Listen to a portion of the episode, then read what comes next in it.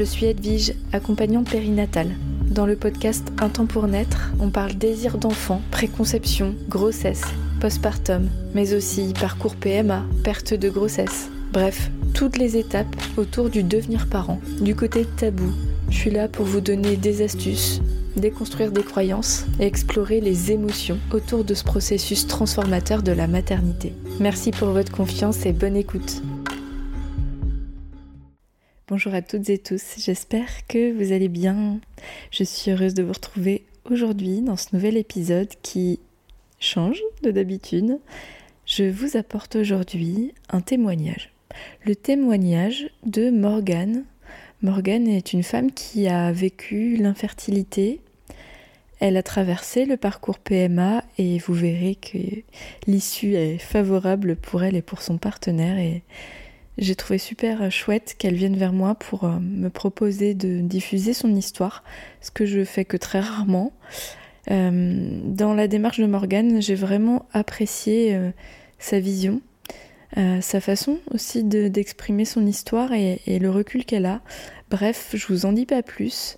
Si vous êtes intéressé, concerné, homme, femme, professionnel aussi, je vous invite vraiment à écouter le, le, témoignage de Morgane et, et à aborder la réflexion avec elle sur euh, ce parcours. Je ferai un petit débrief à la fin de son témoignage. Donc je vous dis à tout à l'heure et bonne écoute. Je m'appelle Morgane, j'ai 36 ans, je suis kinésithérapeute et il y a 5, 6 ans, 7 ans maintenant, euh, n'arrivant pas à faire d'enfant naturellement, euh, j'ai pris rendez-vous dans un centre PMA euh, avec beaucoup d'attentes parce que, comme beaucoup j'imagine, quand ça fait un an et demi que vous essayez, que ça n'arrive pas, on attend, on veut un peu déposer ses valises en arrivant à la consultation, quoi, un petit peu en disant tiens, voilà, le, fardeau est un peu trop lourd pour moi. Si vous pouviez un peu m'aider dans cette galère, entre guillemets. Donc rendez-vous est pris. On nous annonce que mon conjoint et moi-même devions être présents à ce rendez-vous, qu'il allait durer 40 minutes, qu'on allait nous poser beaucoup de questions. Donc voilà, il fallait qu'on soit disponible. Arrive le moment du rendez-vous et le rendez-vous n'a pas duré 40 minutes. Les questions été surtout d'ordre administratif, avec 3-4 questions du genre Madame, est-ce que vous souffrez pendant les règles? Est-ce qu'il y a de l'infertilité dans votre famille? Monsieur, est-ce que vous avez déjà pris un coup dans les bourses? Est-ce que vous avez mmh, de l'infertilité dans votre famille? Est-ce que vous avez d'autres pathologies associées? Voilà.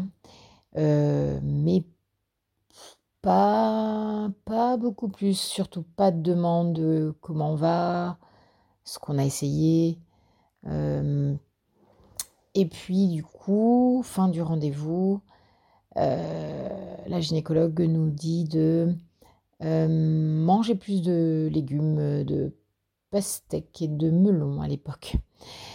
car une bonne alimentation favorise la mmh, fertilité de son point de vue. Je suis d'accord, mais bon, je ne sais pas si un couple attend ce genre de réflexion en allant dans un rendez-vous PMA. Bref, et, mmh,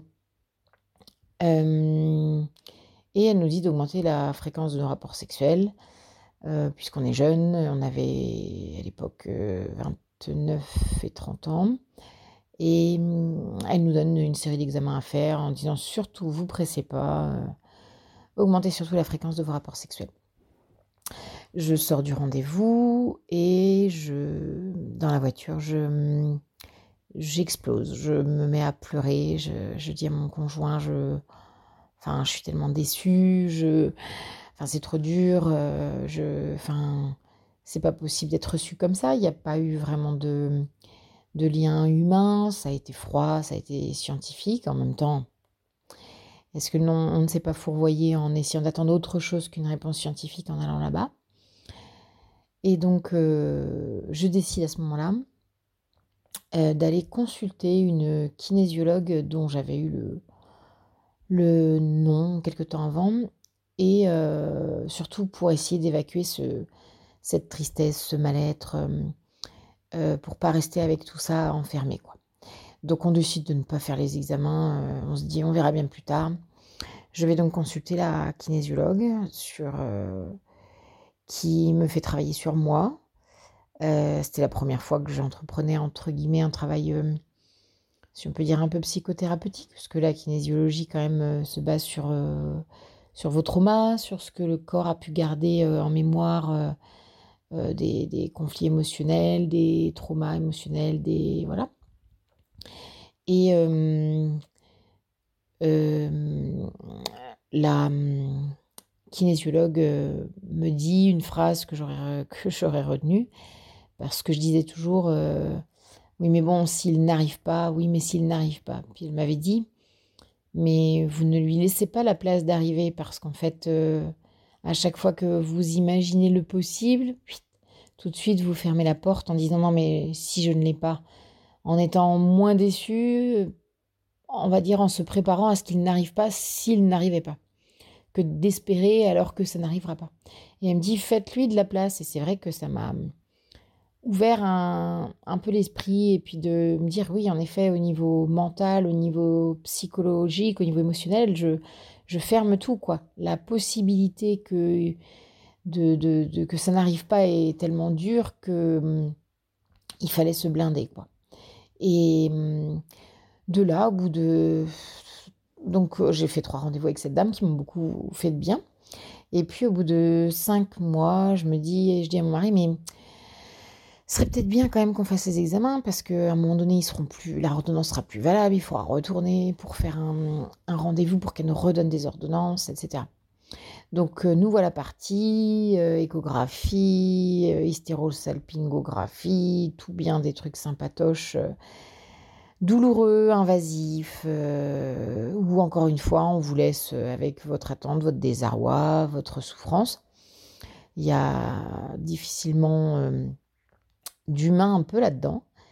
Et puis un soir, je, je, rentre et là, je retrouve mon mari en pleurs, car euh, il avait reçu par la poste les rendez-vous du, les, les, résultats pardon, du spermogramme qu'il avait fait en une, quelques jours plus tôt. Et là, donc, je trouve en pleurs et je lui dis mais qu'est-ce qui se passe, qu'est-ce qu'il y a? Et là, il me il me tend la feuille et je vois azospermie qui correspond à l'absence totale de spermatozoïdes dans le sperme, ce qui du coup est un petit peu compliqué pour faire des enfants, même en mangeant des pastèques, des melons et en augmentant la fréquence des rapports sexuels, vous en conviendrez. Et, là, il me dit une phrase, euh, il me dit, euh, si tu devais, si tu voulais partir pour euh, que, faire ça avec quelqu'un d'autre, je comprendrais. Et là, je reste un peu choquée qu'il puisse imaginer que, que je tienne entre guillemets aussi peu à lui. Sauf que moi, un enfant, c'était pas pour faire un enfant, c'était pour faire un prolongement de ce qu'on avait créé tous les deux. Et s'il y avait une. Si enfant il devait y avoir, c'était avec lui. Et donc je lui dis, bah écoute, euh, on verra, il reste euh, l'adoption, il reste euh, le don de sperme, on verra toute la nuit euh, compliquée. Euh, je pleure euh, de mon côté pour pas lui faire voir, mais je me dis heureusement mon Dieu que j'avais fait ces trois rendez-vous avec la kinésiologue qui avait qui m'avait donné beaucoup de recul, qui m'avait fait beaucoup travailler sur la vie, sur le sens de la vie, sur le hasard ou pas des choses, sur ce qui nous arrive, sur ce qu'on déclenche et d'avoir de m'être apaisé, d'avoir être plus ancré m'a permis de mieux supporter cette annonce. Et surtout d'être euh, bienveillante envers mon mari et de ne pas voir que mon propre problème, parce qu'avant tout, c'était lui qui était touché. Et puis le lendemain matin, on reçoit un, appel, enfin, il reçoit un appel très tôt catastrophé de la gynécologue qui dit là là, vous avez reçu les rendez-vous, mais normalement ça ne devait pas se passer comme ça. J'aurais dû vous convoquer, vous prévenir pour vous expliquer. Bon ben c'est la semaine prochaine, vous venez, c'est une urgence. Euh, bon, de attendez, vous avez le temps, on passe à venez la semaine prochaine. Et là, donc, elle nous explique sur ce rendez-vous-là que hum, on, va revérifier par un deuxième spermogramme, mais qu'il y a 100% de chances qu'il soit, soit idem, même résultat, et que plusieurs, plusieurs possibilités s'offrent à nous, soit c'est un défaut d'acheminement, donc des canaux déférents qui vont donc des, bourses à la verge qui seraient euh, enfin, bouchés, défaillants, qui ferait qu'il n'y aurait pas d'acheminement entre les bourses et l'extérieur, ce qui pourrait se, se compenser par une chirurgie en prélevant directement dans les bourses. Soit c'était un déficit de production, notamment avec une anomalie génétique par exemple. Et là, euh, ce serait beaucoup plus compliqué parce que pas du tout de matière pour, euh, pour pouvoir faire une, une, fécondation in vitro.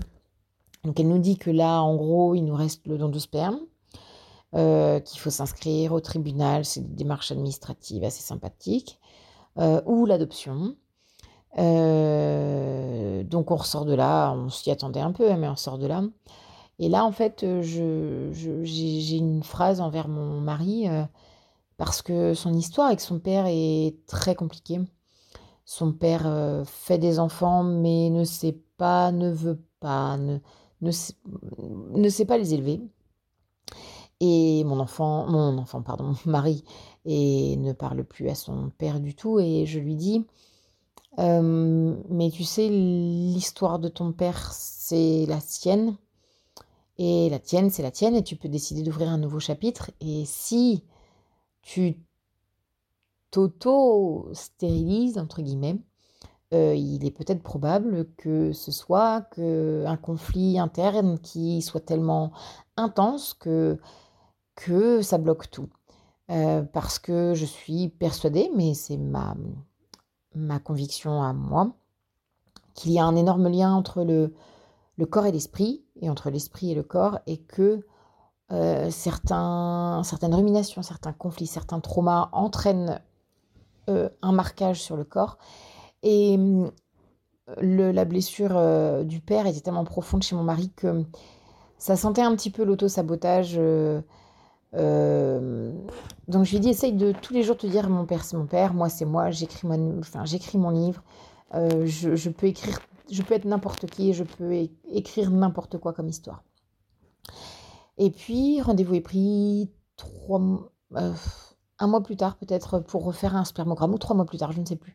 Euh, et euh, le résultat se révèle étonnamment avec 10 spermatozoïdes, ce qui est rien, mais c'est pas une azospermie et donc deux ou quatre mobiles, quatre mobiles. Et là, euh, on retourne avec ça chez la gynécologue elle nous regarde en rond de flanc sans savoir euh, quoi penser. Euh, elle nous dit Bah écoutez, là, je sais pas. Je, je, je, je, sais pas quoi vous dire. Elle appelle donc le labo. Le labo dit Bah écoutez, si, écoute, s'il y a quelques, quelques traces de spermatozoïdes, il faut qu'on tente. Par contre, il faudrait qu'on potentiellement qu'on congèle du sperme en avance pour pas que si on stimule madame, le jour où on fait la fécondation in vitro, lors du recueil du sperme, il n'y ait à nouveau rien, pour pas déclencher une stimulation chez madame pour rien. Euh, donc elle dit, bon, bah, on refait un autre spermogramme dans, dans trois mois pour être sûr. Le spermogramme revient et là, entre-temps, il y avait eu le mariage de sa sœur, de sa demi-sœur à mon mari, on a vu son père qui, qui a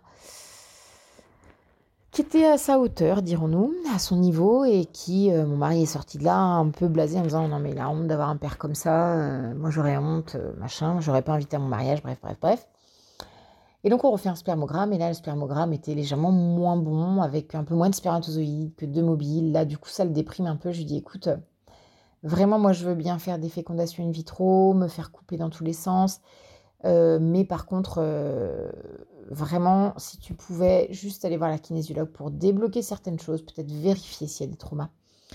Euh, qu'on fasse pas une. Enfin, qu'on se donne toutes les chances pour que la fécondation in vitro fonctionne. et puis, moi, je vais. Parce qu'entre-temps, j'avais oublié de préciser que j'avais fait l'hystérosalpingographie que j'avais faite avait révélé un petit ralentissement de,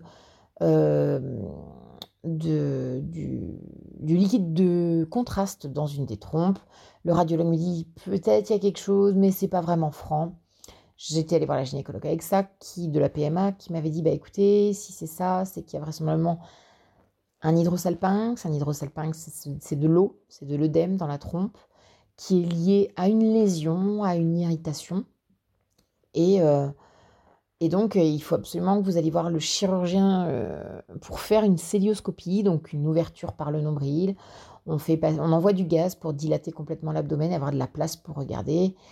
Et on regarde la caméra, on envoie du bleu de méthylène, euh, il me semble, justement dans l'utérus, euh, col de l'utérus et puis trompe pour voir comment tout ça passe à la radio.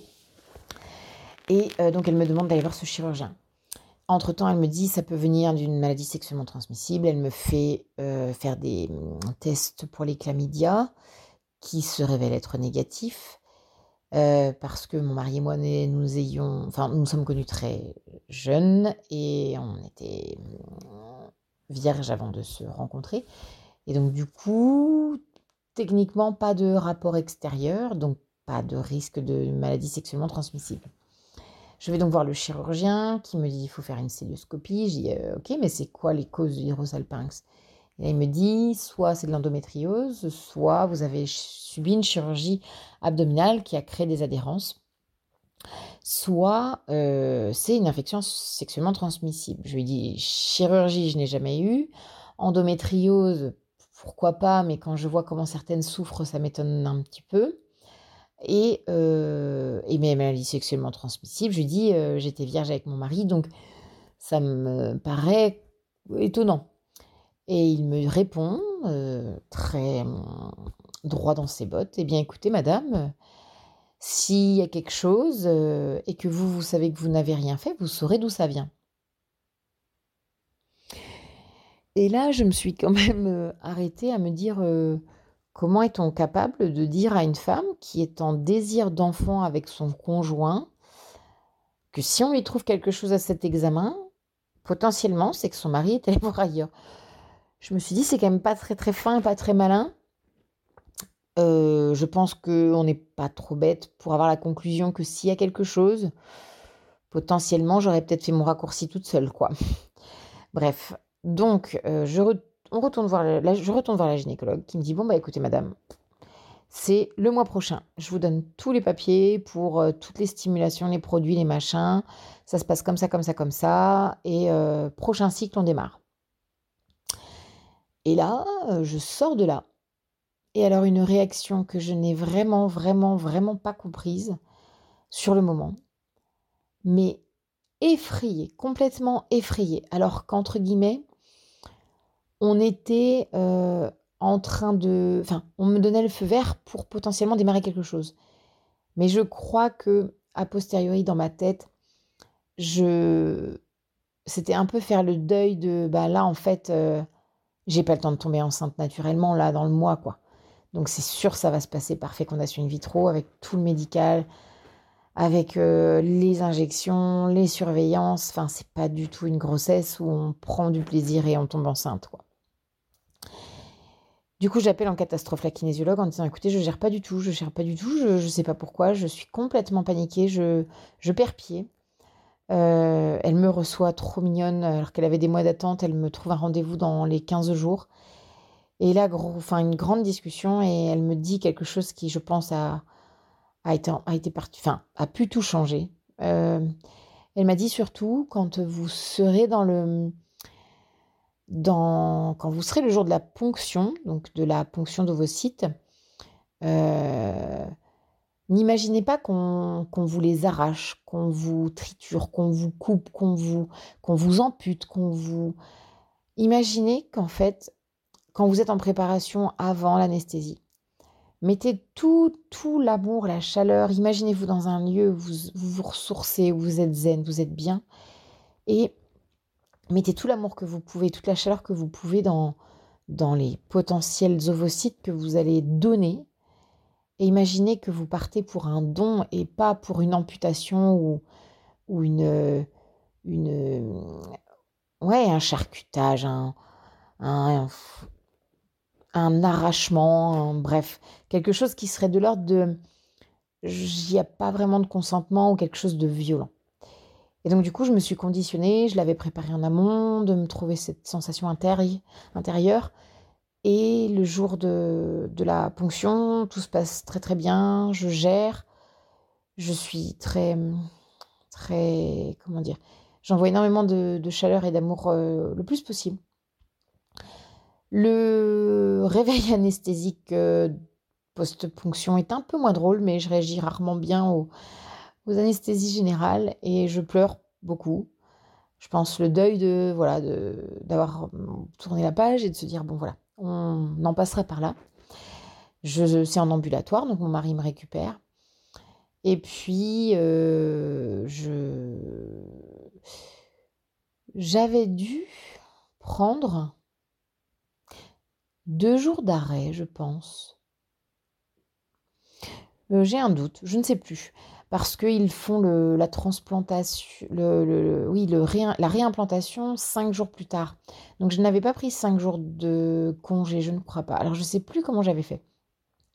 Bref, donc euh, on décide après cette ponction de, de, bah, de, rester à la maison. Lui avait pris sa journée aussi.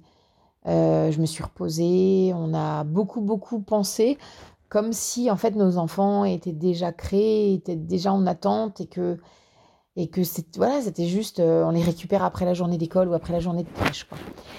Et puis donc cinq jours plus, ça, plus tard se passe le, la réimplantation qui du coup pour enfin vraiment euh, quasi indolore, euh, très peu invasif.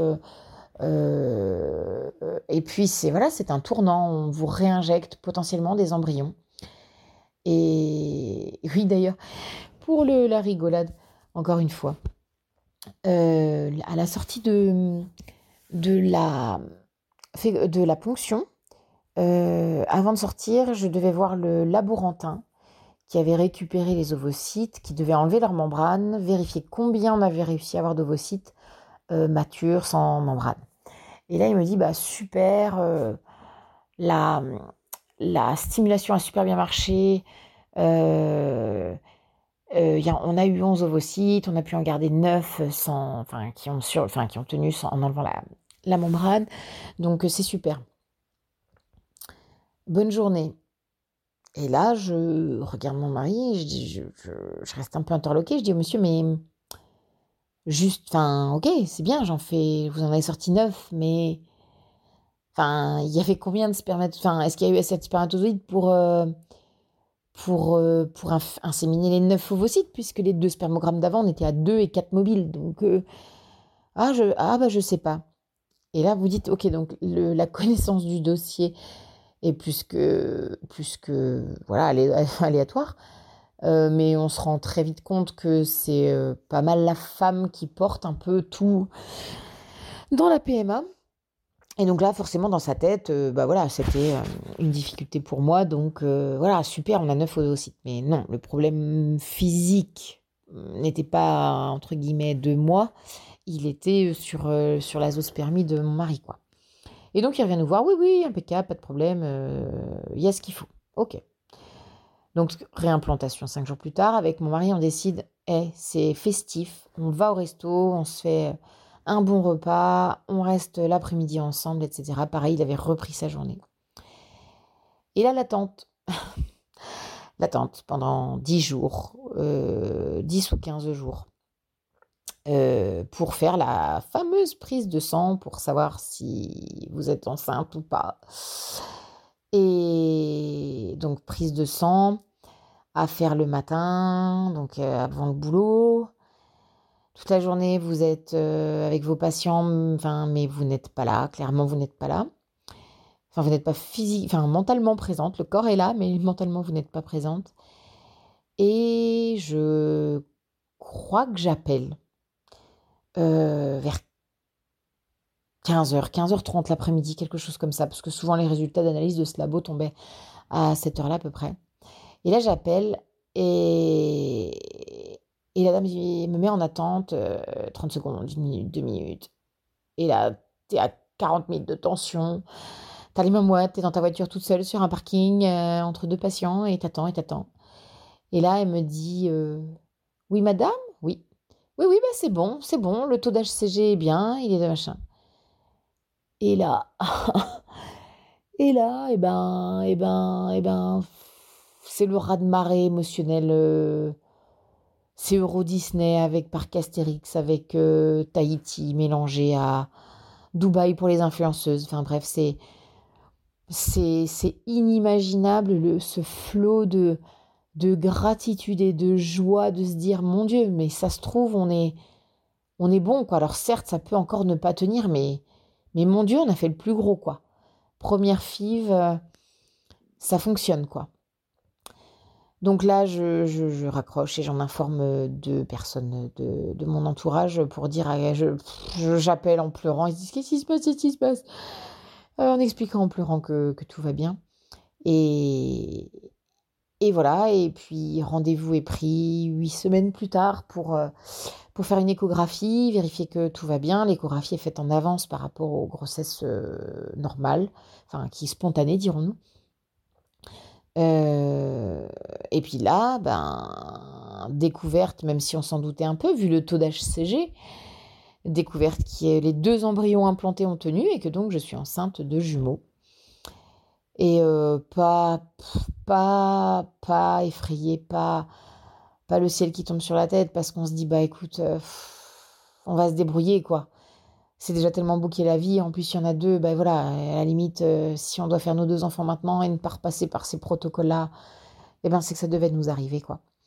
Et donc, eh bien, huit mois plus tard, sont arrivées deux cocottes en pleine santé, 2,4 kg, 2,7 kg qui nous permettent de, voilà, de réaliser le rêve qu'on avait, de d'être parents, de, de voir que le c'est pas parce qu'on les a énormément euh, attendus qu'on est forcément de meilleurs parents ou plus patients ou qu'on leur laisse plus passer de choses. Je le pensais, mais j'ai découvert que non.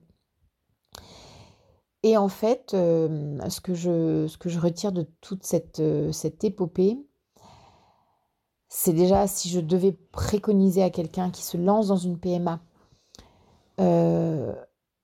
trouver quelqu'un, un thérapeute, une doula, un accompagnant, n'importe qui, même quelqu'un qui potentiellement peut-être euh, est déjà passé par là, euh, mais confiez-vous, parlez-en, allez travailler sur vous,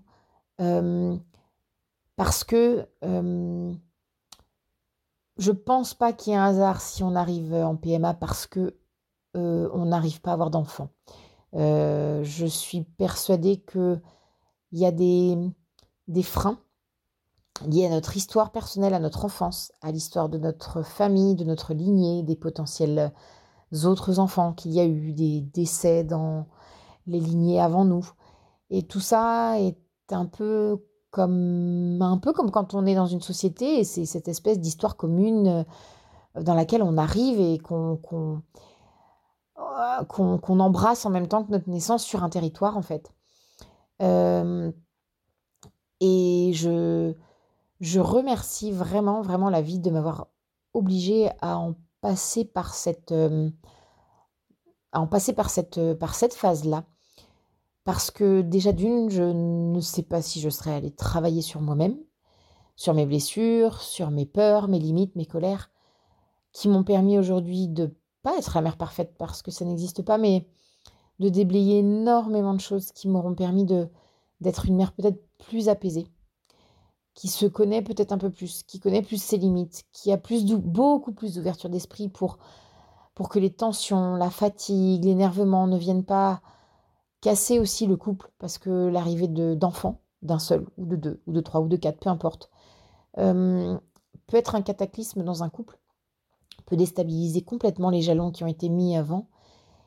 Et je pense que d'avoir travaillé tous les deux, moi un peu plus, lui un peu moins, mais chacun son besoin, d'avoir un peu travaillé sur nos blessures d'enfants, nos, euh, ce qui nous a pas plu, ce qui, restait un petit peu comme, comme une égratignure pas tout à fait cicatrisée,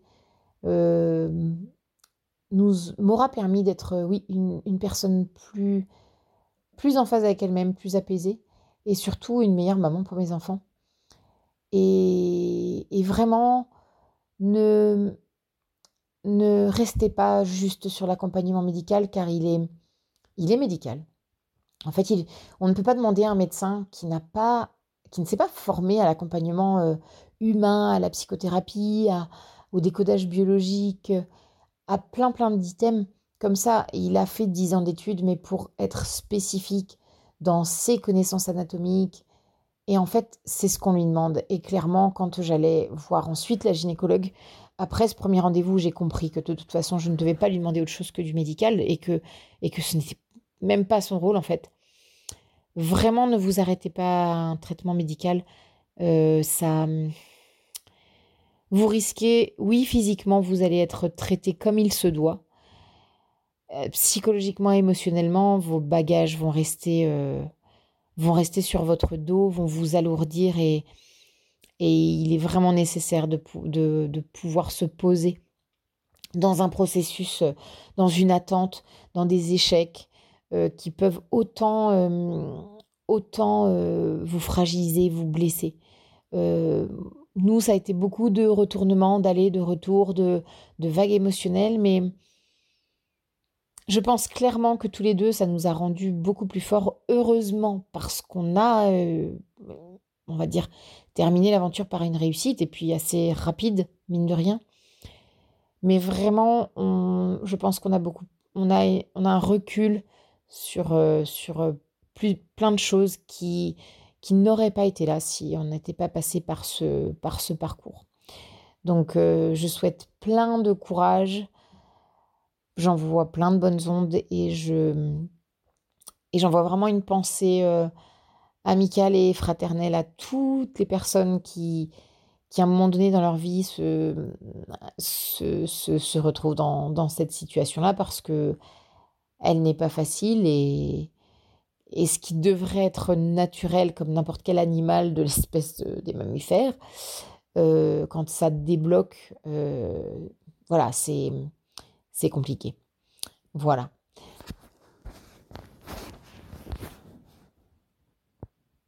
Merci Morgane pour ton témoignage.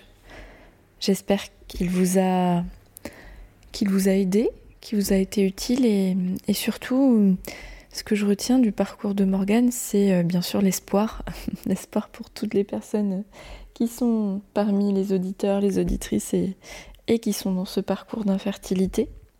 Ah, comme quoi l'impossible n'est pas toujours.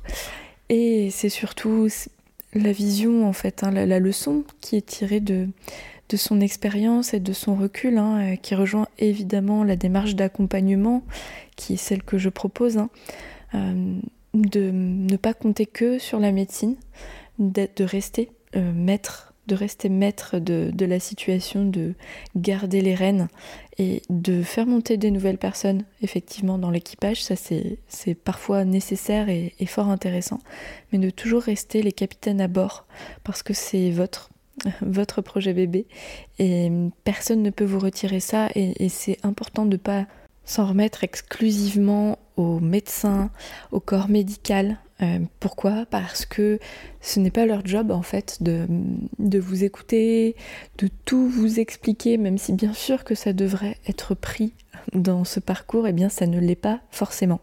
Et, et, parfois on peut tomber sur des personnes qui ne sont pas toujours bienveillantes, mais même quand il y a de la bienveillance, eh bien, c'est un système euh, comme une usine, hein, la PMA. Donc, euh, c'est rarement convenable pour la plupart des personnes qui viennent déjà avec une charge, une charge psychique, émotionnelle lourde, qui ont besoin aussi, bien sûr, de comprendre ce qui se passe et, euh, d'avoir des notions sur les examens, sur comment fonctionne la fertilité, etc.